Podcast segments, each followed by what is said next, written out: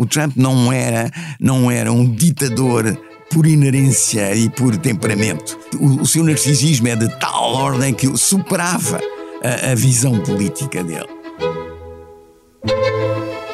Viva! Está com o Expresso da Manhã. Eu sou o Paulo Baldaia.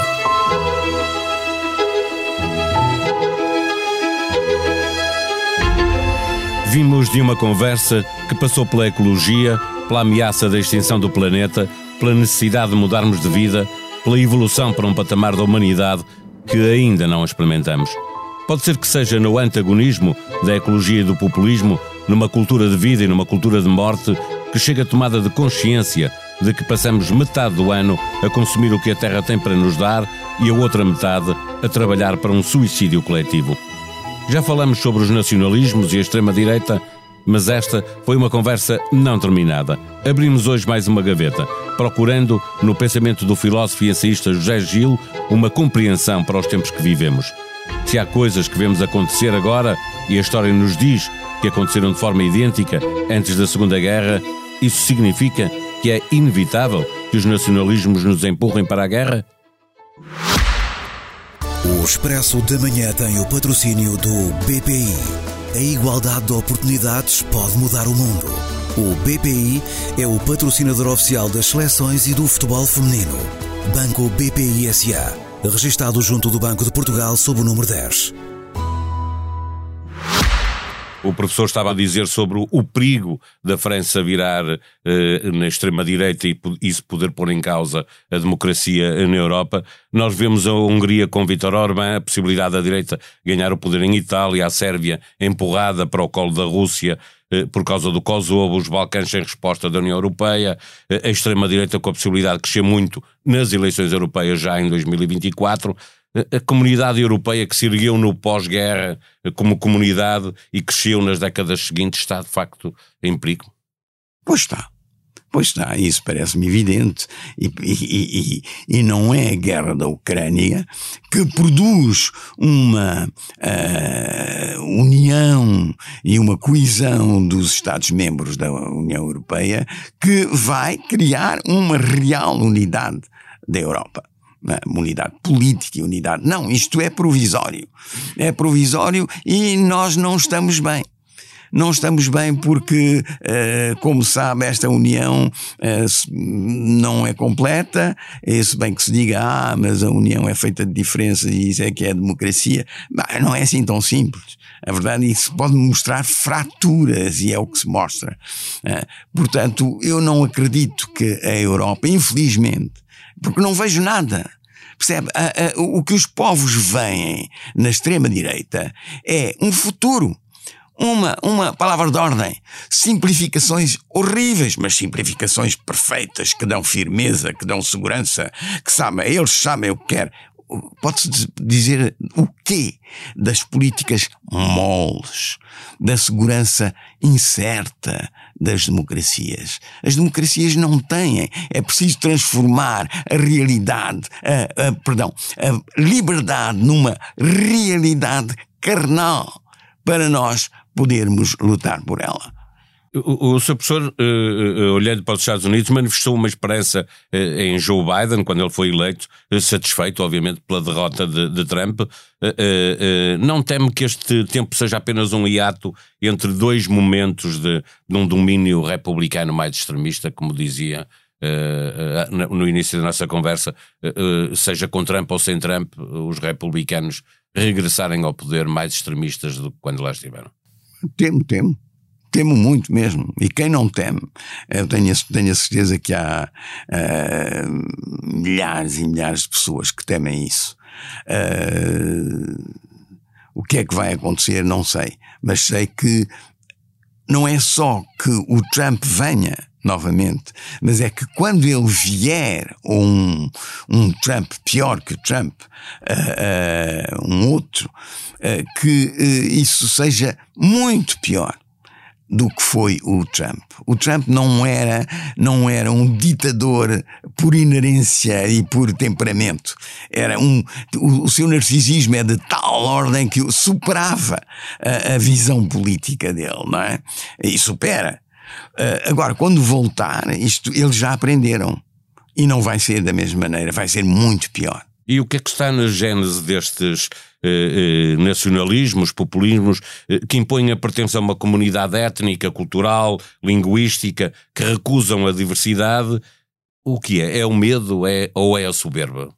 Não, é o, é o, é o, é o medo do caos é um medo do caos. Repara, as nossas. Isso é um tema que levava muito tempo. Mas. E as... vamos lá chegar nesta conversa, porque é uma parte importante para o pensamento do Zé Gil. Uh, há qualquer coisa que se desfez uh, de essencial e que se está a desfazer nas sociedades uh, ocidentais, democráticas. Uh, é qualquer coisa que tem a ver com uma espécie de coesão que provoca uma. que, que é causa dessa coesão e que faz a coesão das sociedades uh, e que suporta a democracia suporta a democracia sem que nós demos conta disso, sem que nós nos apercebamos.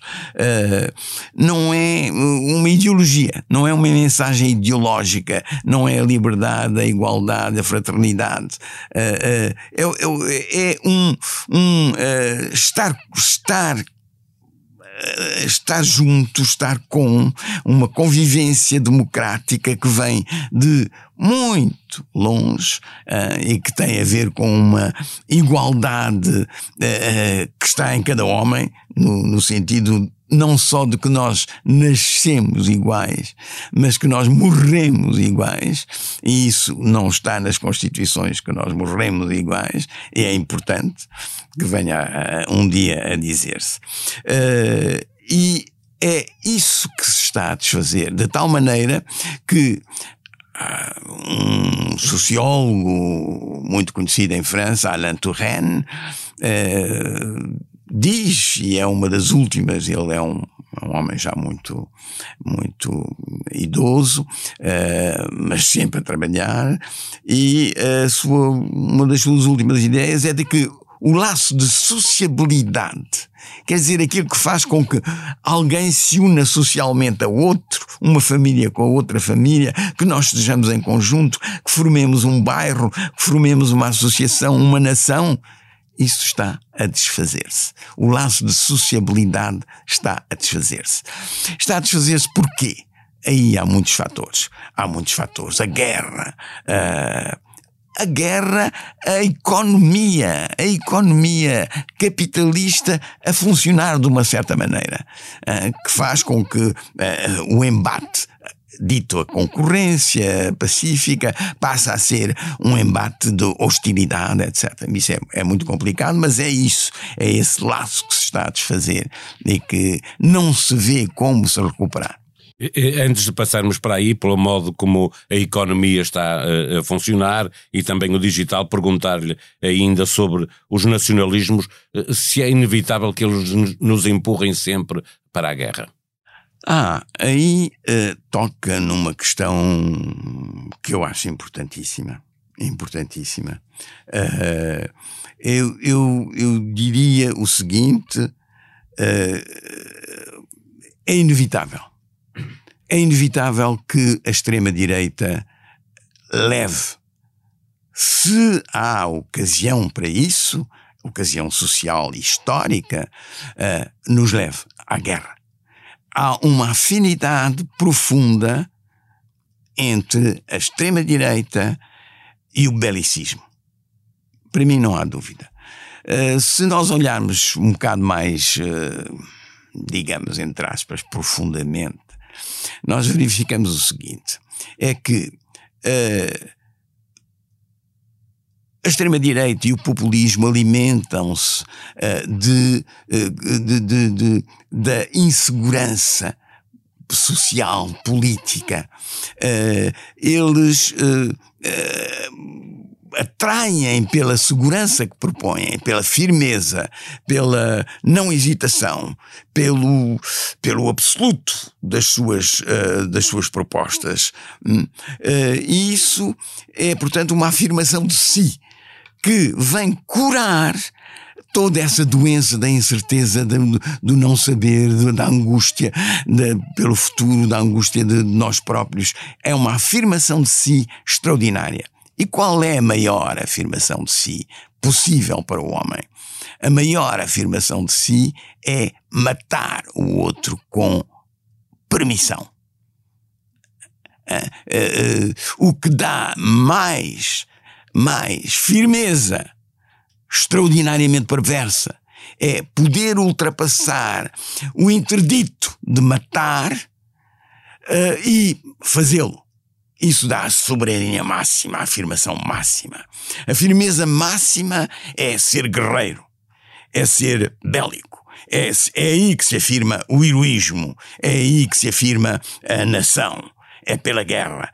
Não é por acaso que uh, a extrema-direita hitleriana descambou ou deslizou naturalmente para a guerra. O Mussolini é a mesma coisa. Há uma afinidade intrínseca, vocacional, entre a extrema-direita e a guerra. A guerra. Porquê? Porque, precisamente, o ódio. O ódio leva, e está no ódio, e na cultura do ódio, o querer matar o outro. Porque o ódio leva a matar o outro. E matar o outro é afirmar-se completamente. E a guerra é a, a, a, a matança do outro legal. Já não é sequer legal, é mais do que isso. É um dever matar na guerra. Extraordinária afirmação de si. De terça a sexta-feira, apresentamos trechos de uma conversa para pensar o mundo com José Gil. No sábado, ficará disponível a conversa inteira com o que vamos ouvir até lá e com tudo o que já estando gravado está reservado para esse dia. Amanhã conversamos sobre a forma como a democracia saiu da pandemia. Eu lamento mesmo e lamento sinceramente, tenho muita pena que não possa ser otimista. Falamos também da era do digital, dos afetos digitais, dos jardins inteligentes, das casas inteligentes, dos amores inteligentes. Está a ver, isto é, isto é, é um outro homem é um outro ser humano que se desenha. Será, será isto possível? No próximo episódio, vamos falar igualmente do falhanço imperdoável das nossas elites. A sonoplastia da série Pensar o Mundo, com o filósofo e ensaísta José Gil, é de João Martins. Tenham um bom dia, até amanhã.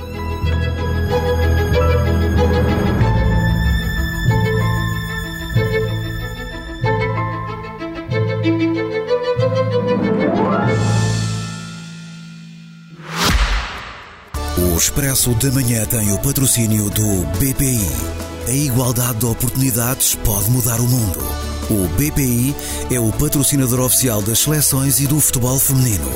Banco BPI SA. Registado junto do Banco de Portugal sob o número 10.